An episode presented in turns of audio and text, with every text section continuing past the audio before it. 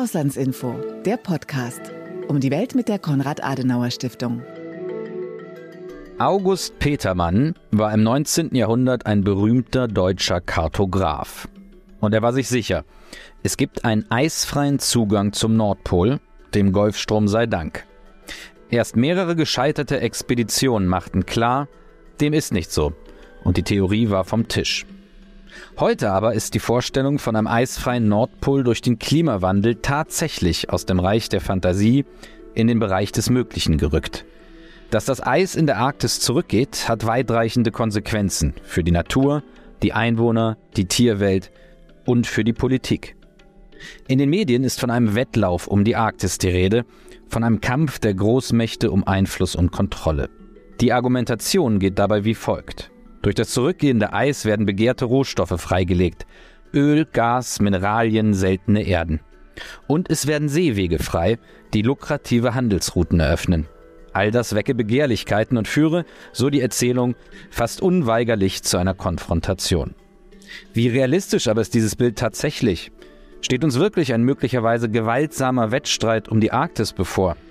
Welche Politik verfolgen China und Russland in der Region und wie könnte eine intelligente deutsche und europäische Politik in Bereichen wie Klimaschutz und Sicherheit aussehen?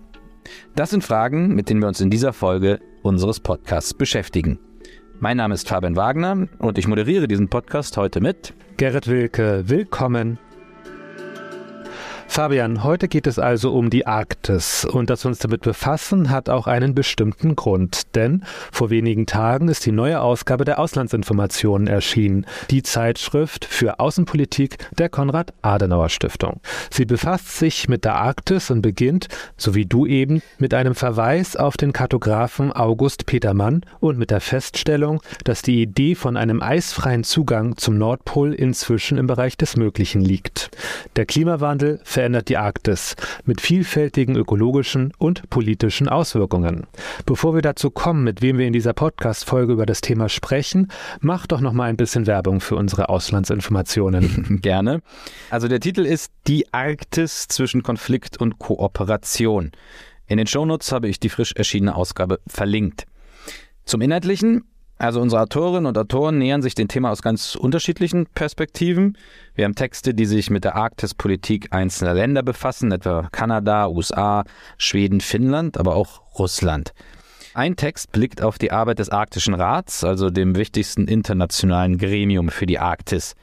Diesem Gremium gehören alle Arktis-Anrainer an, die sogenannten Arctic Eight.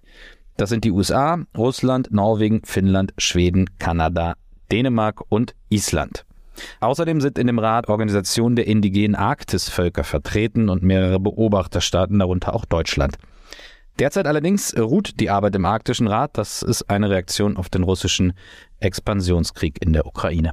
Der russische Angriff auf die Ukraine hat also auch Auswirkungen auf die Arktis. Gibt es noch einen Text, auf den du besonders verweisen möchtest? Ja, wir haben einen, wie ich finde, sehr spannenden Text des norwegischen Wissenschaftlers Arild Moe.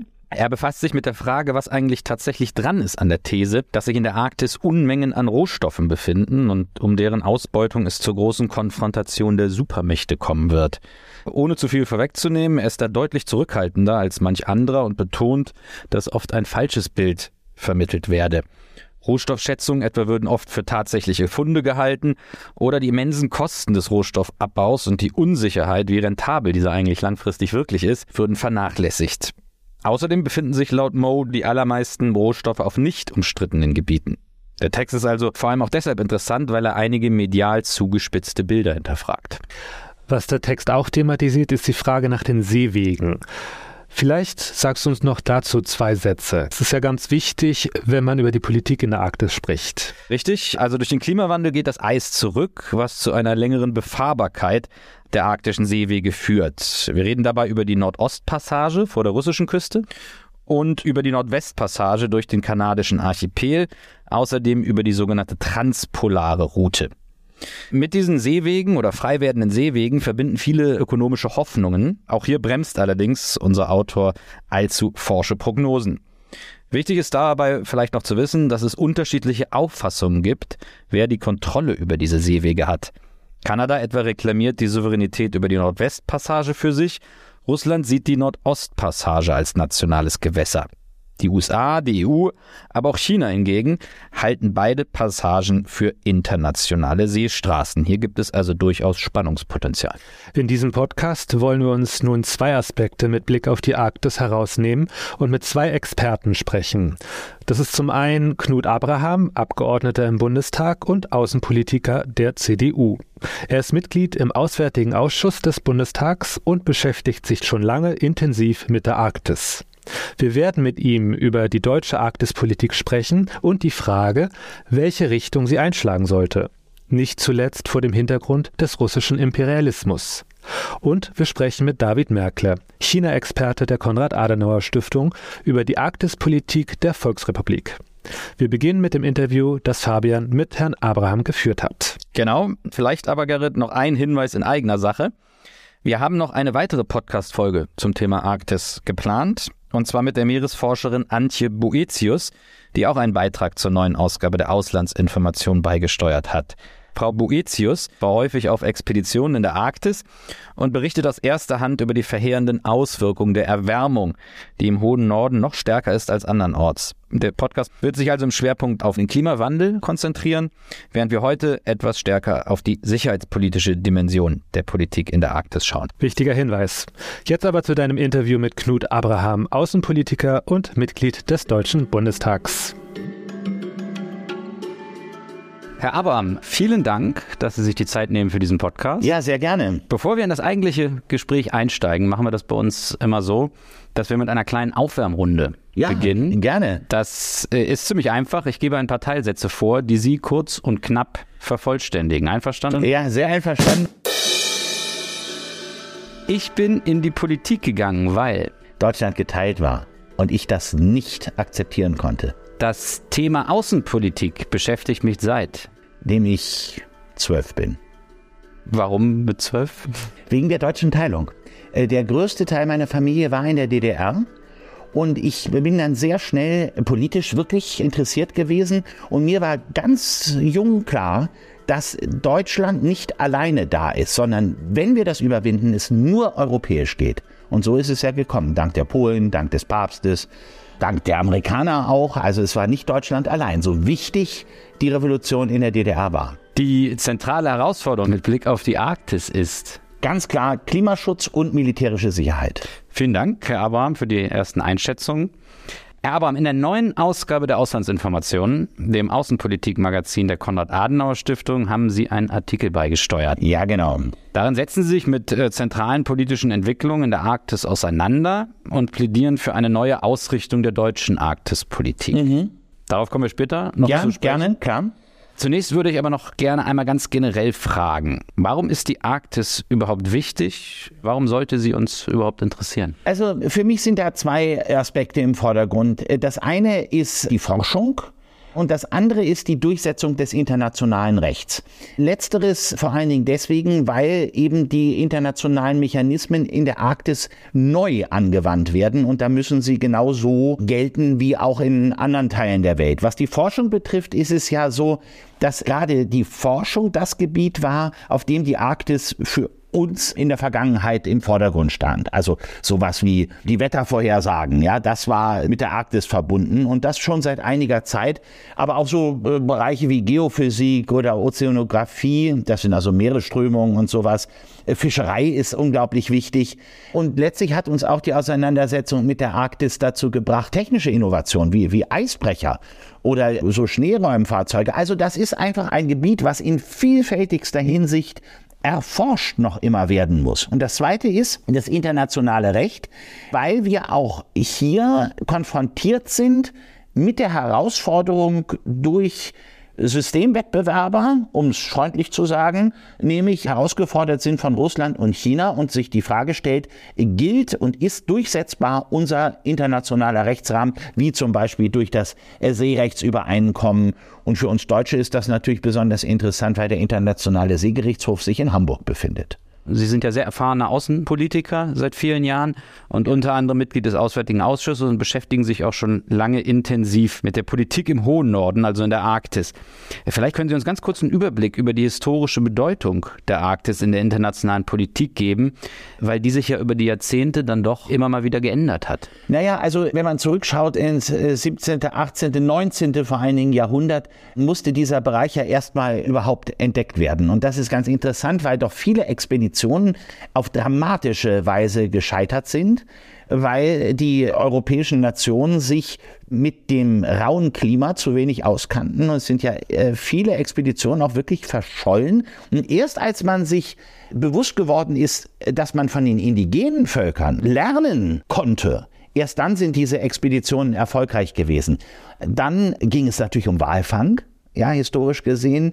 Wahl aus dem Tran, Lebertran, vielleicht noch einigen in Erinnerung, besonders ähm, unlecker schmeckendes Zeug. Aber dieses war ja nicht nur ein Medikament, sondern es war der Stoff, mit dem Lampen befeuert wurden. Und erst nachdem das Petroleum entdeckt wurde, entfielen diese Walfänge im allergrößten Umfang. Dann, äh, um etwas in die neuere Geschichte zu gehen, haben wir in den frühen 20er Jahren den Spitzbergen-Vertrag gehabt. Deutschland ist Signatarstaat und darf Spitzbergen nutzen. Das ist ein ganz interessanter Aspekt. Und natürlich haben wir jetzt die Situation, dass wir äh, den Arktischen Rat haben, also ein Gremium, wo die Arktis-Anrainer, acht und Beobachter zusammensitzen und ihre arktischen Aktivitäten planen, wenn nicht gerade Russland seine Nachbarn überfällt. Im Moment haben die Mitglieder des Arktischen Rates die Zusammenarbeit mit Russland eingestellt, ausgesetzt.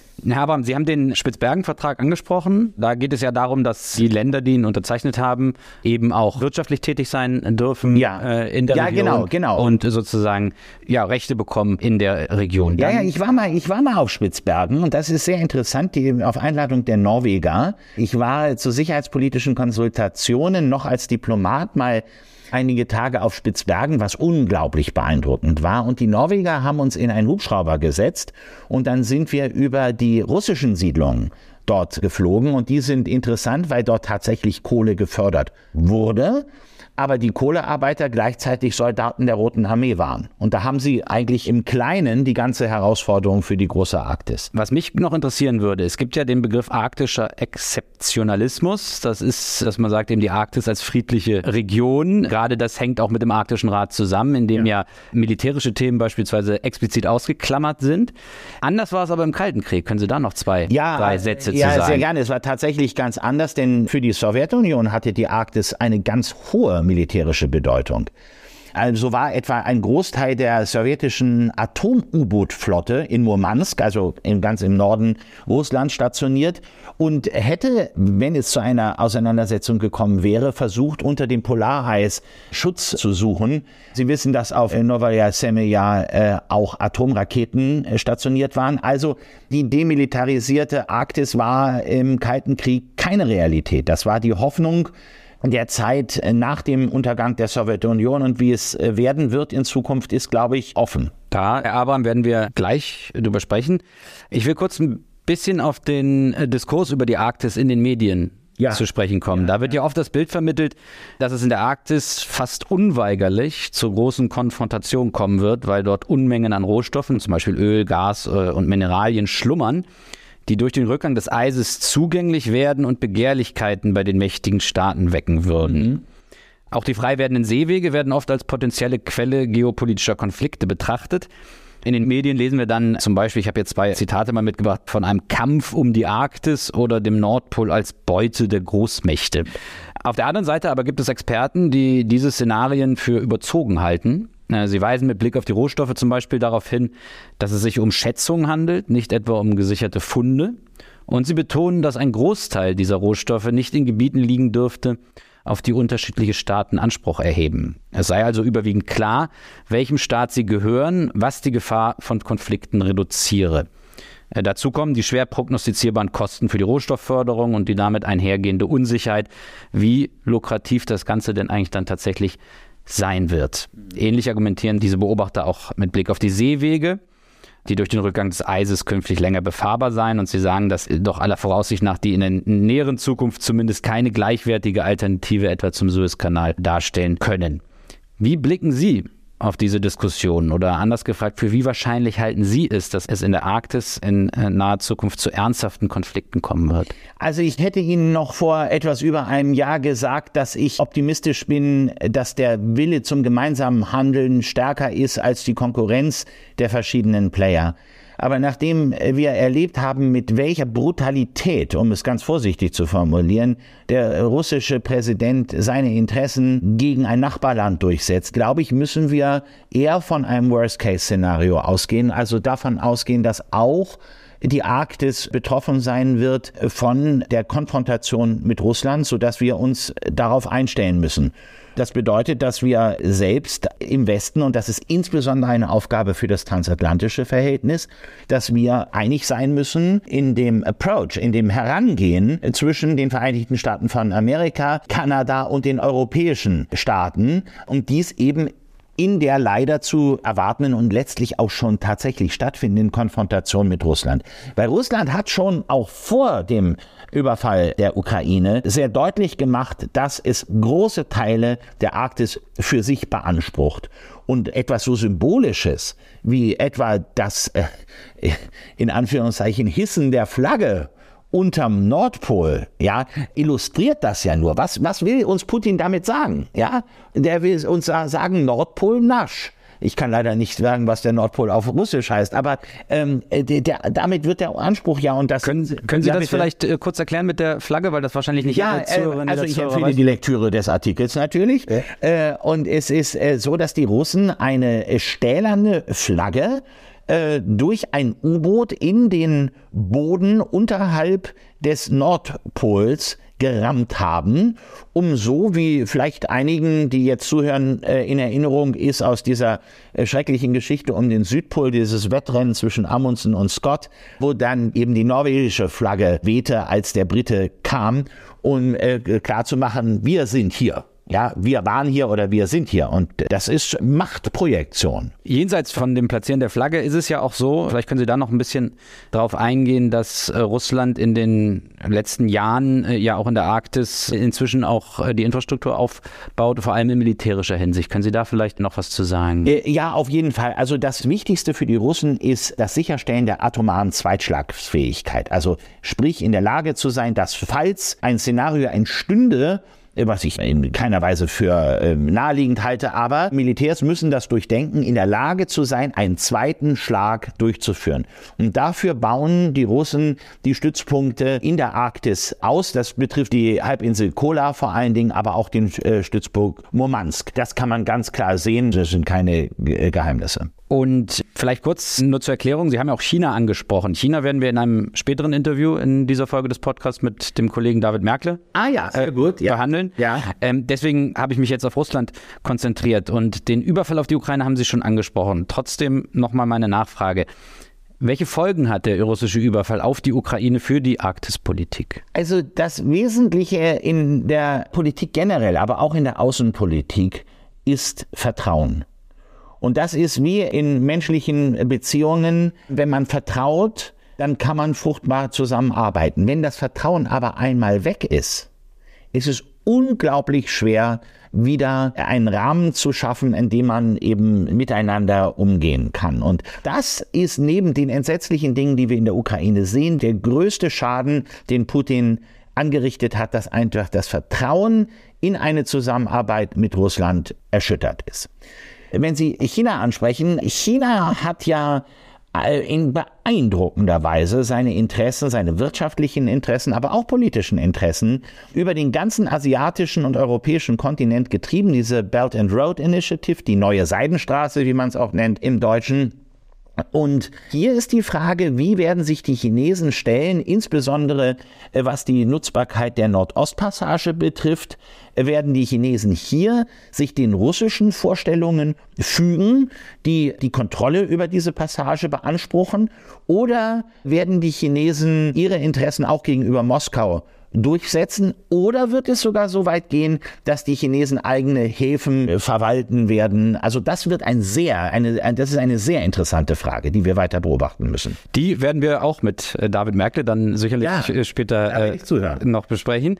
Kommen wir nun zur deutschen Arktispolitik. Sie haben schon gesagt, Deutschland ist Beobachterstaat im Arktischen Rat. Wie würden Sie die deutsche Arktispolitik der letzten Jahre, Jahrzehnte charakterisieren? Also da kann ich im Grunde schon da anknüpfen, wo wir bei Ihrer ersten Frage begonnen haben.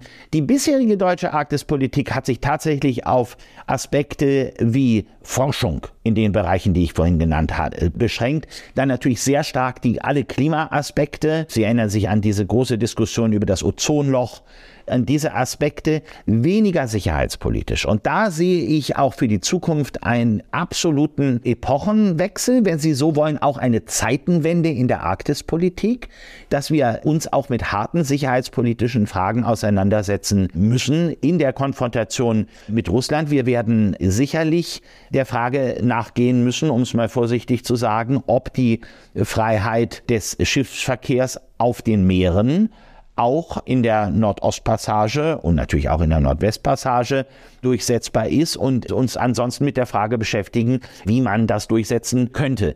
Dann kommt es ganz wichtig darauf an, dass wir das Thema Arktis, auch wir, nicht nur die Dänen und die Norweger, dass wir dieses Thema auch in die NATO tragen und in die EU tragen weil allein mit einer deutschen bilateralen Arktispolitik wird nicht viel zu gewinnen sein. Wir brauchen das Gewicht der EU und möglichst das in Abstimmung mit den Vereinigten Staaten. Wir müssen die Bundeswehr aufstellen, damit wir gerade was den Schutz kritischer Infrastruktur betrifft, in der Lage sind, eben Schutz von Seekabeln, von Pipelines sicherzustellen. Das ist äh, äh, heute nicht der Fall.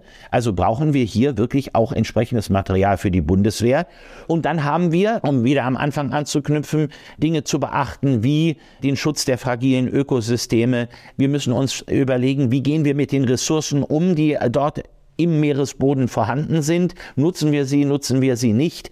Schaffen wir großräumige Meeresschutzgebiete? Das wäre etwas, was ich auch sehr befürworten würde, auch im Hinblick etwa auf die zu schützenden Fischbestände. Also eine ganz breite Agenda, die eben bisher in der deutschen öffentlichen und politischen Diskussion zu wenig Beachtung gefunden hat. Und ich selber werde da auch ganz sicherlich einen Akzent setzen. Sie werden sicherlich von mir hören, denn ich möchte gerne dieses Thema auch stärker in den Bundestag einführen. Sie haben jetzt die sicherheitspolitische Dimension angesprochen. Also das ist die eine Säule. Die andere Säule ist der Kampf gegen den Klimawandel und auch die Forschung voranzubringen. Die Sicherheitspolitik das kann man ja so denken, und das haben Sie auch gesagt, da geht es ja und wird es in Zukunft ja um die Eindämmung Russlands gehen. Und da gibt es im Grunde zunächst mal keine andere Option. Und China haben Sie auch angesprochen. In der Sicherheitspolitik geht es also um die Eindämmung. Gleichzeitig, wenn man sich den Kampf gegen den Klimawandel anguckt, mhm. da ist ja Kooperation unabdingbar. Diese gesamte geopolitische Konfrontation, inwieweit kann die auch die äh, Klimapolitik beeinflussen? Ja, die Frage ist übergeordnet, denn die Frage lautet ja dann, wird es uns gelingen, in einem Nachkriegsszenario, wie immer das aussieht, Russland als Partner wieder erleben zu können oder nicht? Und mit Stand heute bin ich ehrlich gesagt pessimistisch.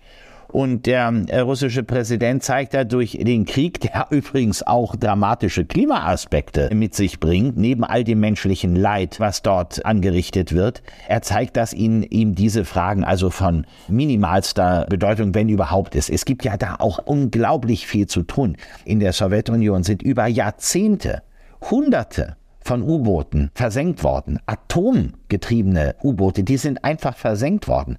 Das heißt, da muss auch massiv aufgeräumt werden. Und all das wäre möglich, wenn man mit Russland zusammenarbeiten könnte. Aber dazu braucht es das Vertrauen, was Putin so brutal gebrochen hat. Also Schwierige Aussichten? Ganz schwierige Aussichten, aber wir müssen als nächsten Schritt eine arktische Agenda entwickeln und die versuchen voranzutreiben, auch in einer Nachkriegsordnung mit Russland.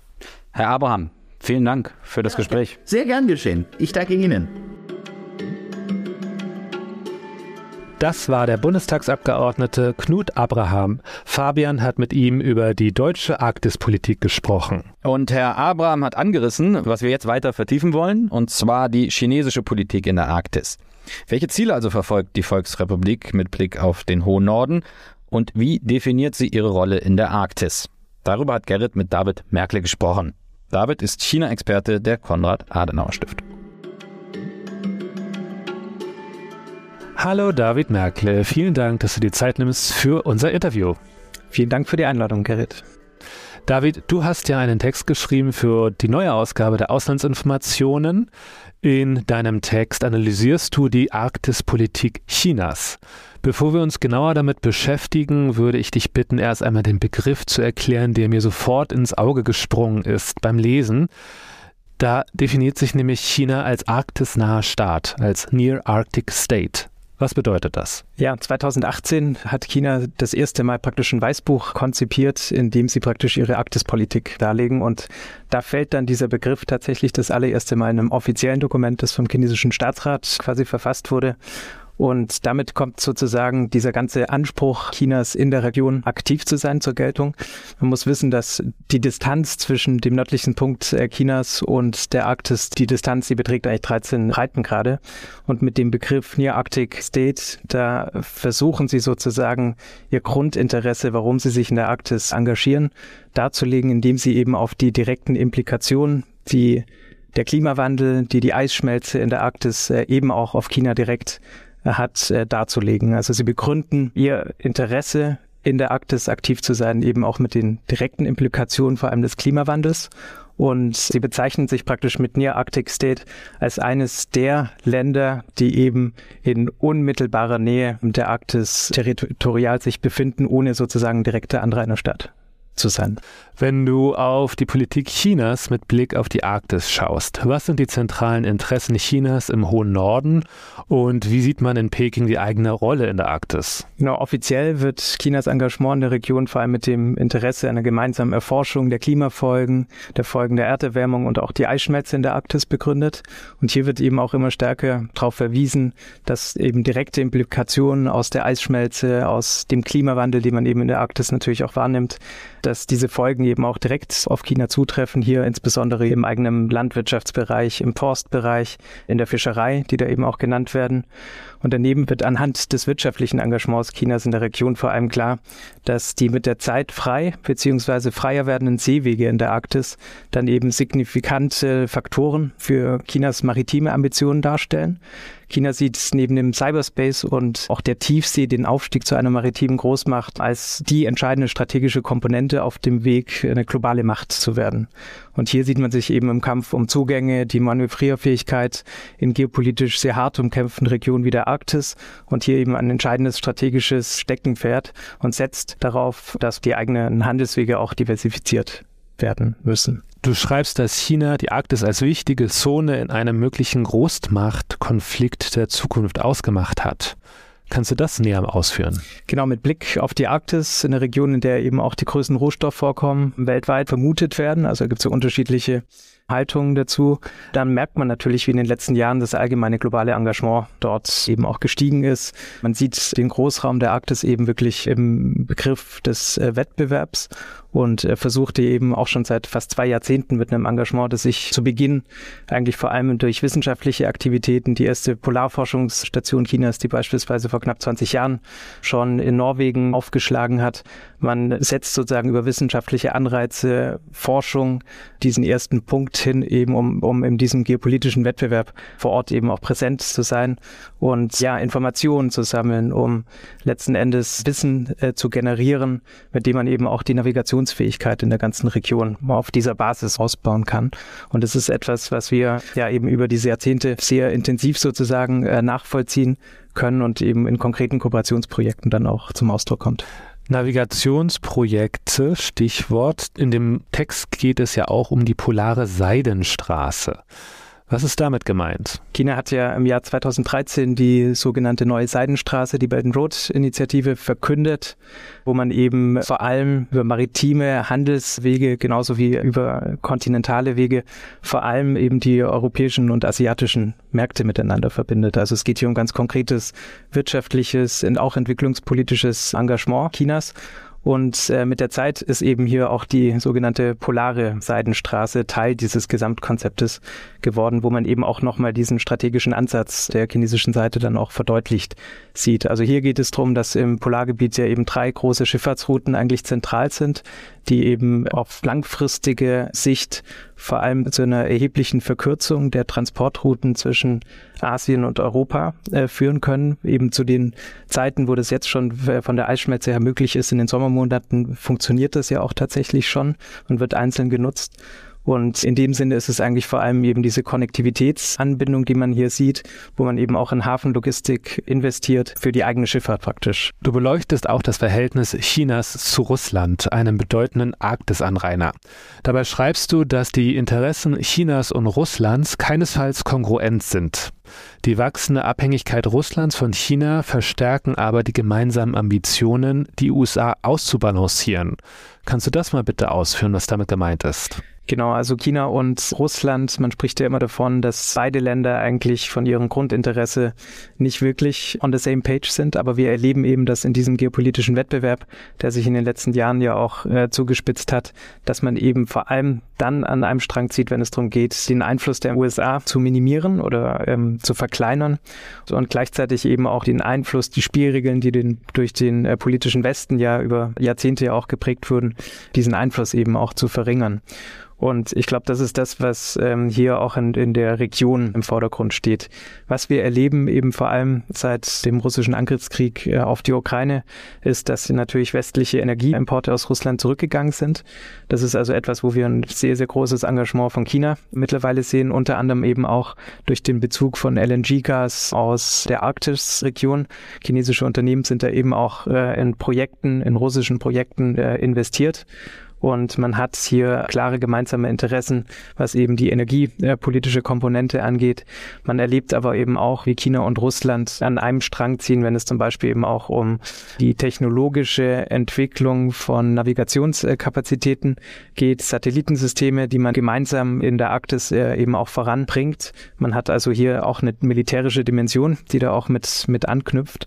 Und das ist, glaube ich, genau das, was eben diese Zusammenarbeit äh, dieser beiden Staaten eben durchaus auch von einer strategischen Komponente sozusagen beleuchten lässt. Und das steht eben immer stärker im, im Vordergrund, vor allem mit dem von unserer Seite natürlich viel, viel skeptischeren Blick auf chinesisches Engagement in anderen Regionen in der Welt, wie sich jetzt eben immer stärker manifestiert. Und wie sollten Deutschland und Europa auf diese Entwicklung reagieren, deiner Meinung nach? Ich glaube, es geht von unserer Seite vor allem darum, und das, da haben die letzten Monate natürlich auch für eine größere Klarheit gesorgt. Man muss einfach im Blick haben, dass es China sehr stark um diese langfristige Sicherung, eine gewisse Mitsprache, aber eben auch eine Gestaltung eigentlich der regionalen Ordnung geht. Und die haben eben wie wir es eben erleben, auch eine sehr stark äh, militärische Komponente, weil es China darum geht, eben Wirtschaftsinteressen in anderen Regionen in der Welt durchaus eben auch militärisch abzusichern. Und genau das müssen wir eben erkennen, dass also diese Räume nicht mehr rein auf den Regeln, für die wir einstehen, für die wir äh, lange eben gekämpft haben, regionale Ordnungsstrukturen, die eben auf Reziprozität basieren, sondern dass wir uns hier eben im grundlegenden Konflikt befinden. Und deswegen ist es sehr wichtig, dass man von deutscher und von EU-Seite eben vor allem die anderen Anrainerstaaten, äh, gerade die nordischen Länder beispielsweise, sehr stark unterstützt. Da, kann, da geht es auch darum, dass man die Navigationsfähigkeit von unserer Seite stärkt. Es geht darum, dass man weniger abhängig ist von Technologien, wie es eben Russland und China gemeinsam versuchen, eben über ein Satellitensystem die Navigationsbasis im Großraum der Arktis zu legen, sondern dass man eben eigene technologische Kapazitäten hat, hier in der Zukunft eben auch autark aufgestellt zu sein ganz konkret eben auch dann ähm, der Austausch von nachrichtendienstlichen Informationen, die durch gemeinsame Projekte auch gestärkt werden können. Alles klar. David, vielen, vielen Dank für deine Zeit und für die spannenden Einblicke. Und ich würde vorschlagen, jeder, der sich noch mehr dafür interessiert und noch tiefer einsteigen möchte, sollte einfach deinen Artikel in den Auslandsinformationen lesen. Vielen Dank, Gerrit. Das war eine weitere Ausgabe von Auslandsinfo, der Podcast. Dieses Mal haben wir über unsere neue Ausgabe der Auslandsinformation gesprochen. Das Außenpolitik-Magazin der Konrad-Adenauer-Stiftung. In den Shownotes habe ich euch auch den direkten Link zur Ausgabe getan. Dann könnt ihr gleich reinlesen, entweder digital als PDF oder ihr könnt euch auch das Magazin kostenfrei als Printversion bestellen. Und natürlich findet ihr uns auch bei Facebook, Twitter und Instagram. Und gerne könnt ihr auch diesen Podcast abonnieren, dann verpasst ihr keine neuen Folgen mehr. Bis zum nächsten Mal hier bei Auslandsinfo, der Podcast. Bis zum nächsten Mal.